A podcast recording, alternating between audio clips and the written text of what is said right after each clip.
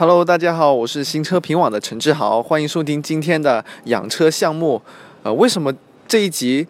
要拖到现在呢，因为上次出了一点小状况，录了声音不知道突然间就没有了，所以这次我们重新给大家再重新梳理一下。那么今天呢，呃，聊的一些话题就是关于车内使用的一些项目。上次咱们聊的是一些关于车外观的保养，那么这次可能很多人就会说，对于一些非商用啊或者不是很在乎外观的人来说呢，那些东西或许他们对他们说意义不太大。好吧，我们今天就说一些关于车内体验的一些细节，啊。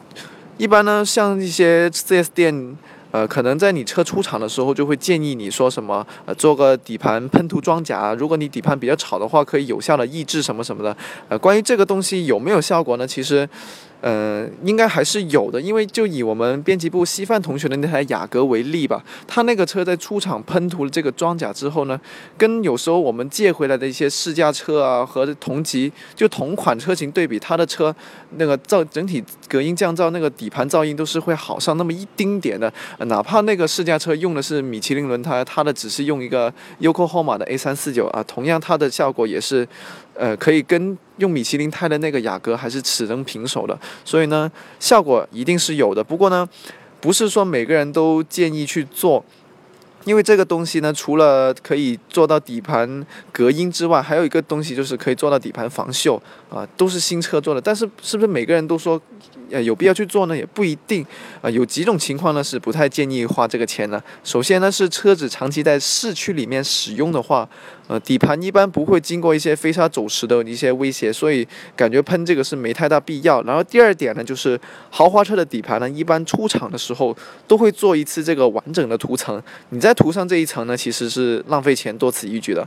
加上一些底盘隔音、底盘降噪比较好的车呢，啊，喷这个其实对静音也是没有再更高意义的一个提升，也是浪费钱啊，所以大家也是看自己具体情况而定啊。那么另外一点呢，就是。关于发动机的下护板。这个东西呢，其实跟底盘装甲是一样的啊，作用肯定是会有，但是呢，还是取决于你的使用环境。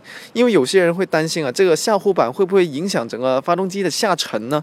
其实发动机下沉就是出于一个安全保护的装置，就如果你的车碰撞的时候，呃，让发动机可以下沉，就不会让发动机闯进这个驾驶舱来伤及我们车内人员。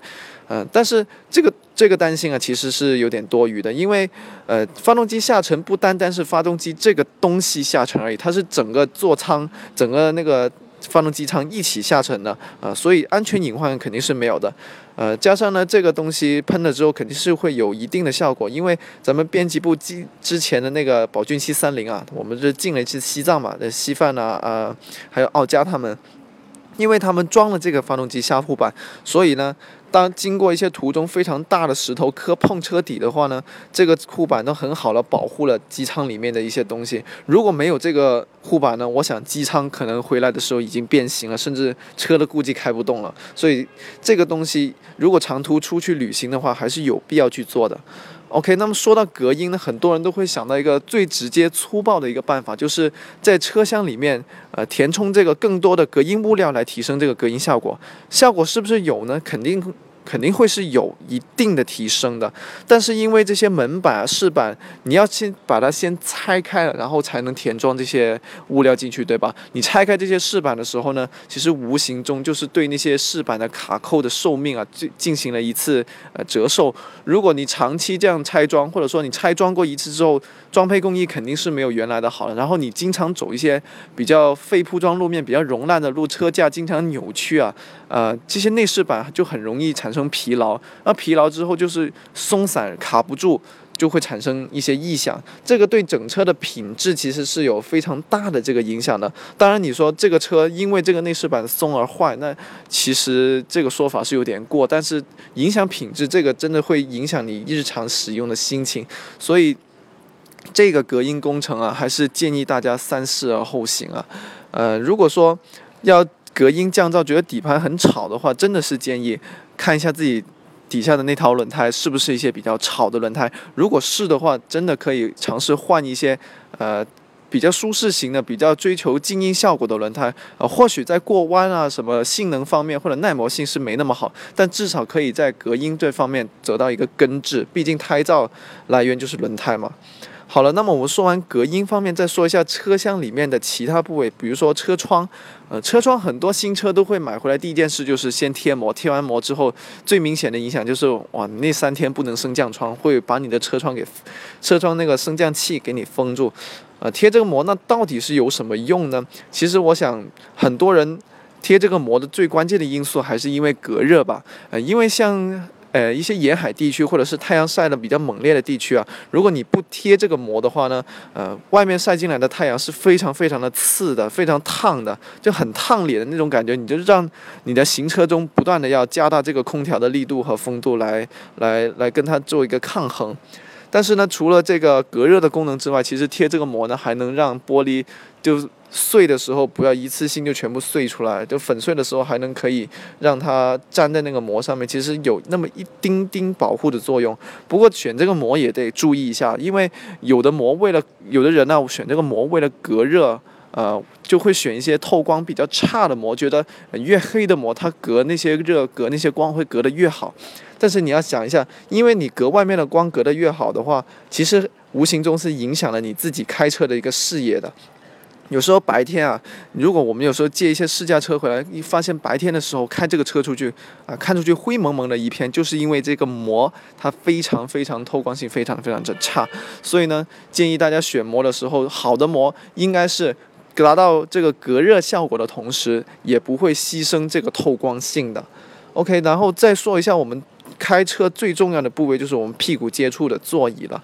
呃，座椅很多人都会选择买高配，因为高配的是真皮座椅嘛。你低配的那个绒布，除了看起来比较 low，没有那么高档次之外呢，很多人会觉得，嗯，皮的，呃，就是那个。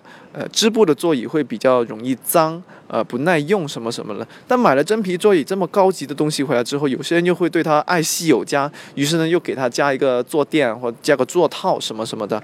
其实这些东西呢，从价值观来说，我们是非常不提倡的。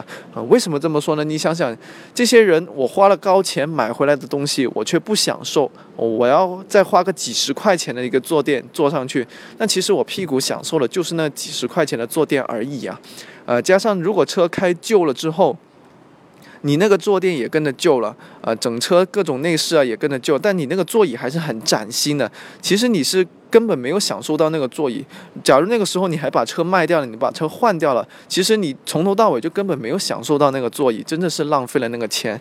而且加上，如果说享受这个层面还不够不够高的话，再说一个安全层面的东西。现在很多的车啊，座椅上面都是有一个侧气囊的这么一个装置的。如果你把一些呃全包围的座套给套上去，套在那个座椅上面的话，假如说有个万一啊，就乌鸦嘴一下。真的会发生什么碰撞的时候呢？你那个侧气囊就可能因为你套上去的那个坐垫而无法正常的打开，啊，这个是非常非常危险的。所以，真的建议大家不要为自己的座椅座椅啊套上这个什么座椅套。你要是觉得不喜欢织布，你可以花多点钱出去买个高配的，买个真皮的，啊，反正就是不要随意加装这些。呃，小部件啊，另外方向盘套的话呢，其实如果你的方向盘材质不是非常光滑、非常滑手的话，一般来说还是不太建议加装的。除非你是特别在意、特别觉得很滑手，或者说原来那个材质你很不喜欢的话，可以尝试像 YYP 那种买那种方向盘的那种材质，然后把方向盘整个拆下来，让人家给你粘贴跟缝纫上去，就这样摸起来、使用起来呢，就是跟原来的那个一样，就不容易。剥落啊，不过这个有个问题也是，你方向盘得先拆下来，这些东西车的任何东西也是拆一次它就劳损一次，所以大家还是比较慎重啊。如果要选购这个东西，呃，说了这么多都要慎重，都要考虑的。最后有什么东西是普罗大众都适合、都可以去选购的呢？那么有两样，第一样就是方向盘的锁。因为方向盘锁这个东西，你看起来好像很简单，就是一个门锁而已啊。一般小偷估计都难不了它。不过呢，这个就是起到一个保险跟警示的作用啊。你想想，假如两个车同样的品牌都那么好偷的，呃，丢到一个荒郊野外去，小偷一看，哎，你这个有锁，他那个没锁，有锁那个你肯定会增加我偷的时间成本，对吧？那我肯定去偷那个没锁的呀。所以呢，这个东西。不能说装了你就一定不被偷，但是至少呢可以增加你的这个保险的几率。那么第二点呢，就是行车记录仪，这个是真的真的非常有必要啊！碰瓷的视频啊，或者是各种各种这些东西，已经我们在网上看的太多太多次了啊！真的不想自己被无端端被讹，或者是。出于保护自己的利益，或者是记录人家的一些事情，为人家保障利益，还是建议大家去选购一个合适的呃行车记录仪吧。只要广角够啊，品牌是大品牌，没有可靠性的问题，基本上就没有问题了。不过呢，行车记录仪还有一点的，我个人的小意见就是。尽量选一些一体成型的，为什么呢？之前我买的那个行车记录仪啊，就是它不是一体成型的，它是卡扣在上面，然后一个类似脚架的东西延伸下来，然后再到行车记录仪啊。现在时间长了，大概。快一年了吧，然后发现那个行车记录仪居然异响了，但就扣扣扣扣扣，你怎么拧紧它都会有异响，那太诡异了。内饰还没异响，行车记录仪就异响。所以呢，选购这个东西，如果还没买的同学，可以在这方面稍作考虑跟慎重选择一下。啊，好吧，这期的节目就到这里了。如果您还有更多想了解的话呢，也欢迎到我们的网站里面。如果你有更多想提问的呢，也可以到我们的导购区进行互动。啊，我们的车评人会进行。会根据你的问题啊进行一些分析跟解答的。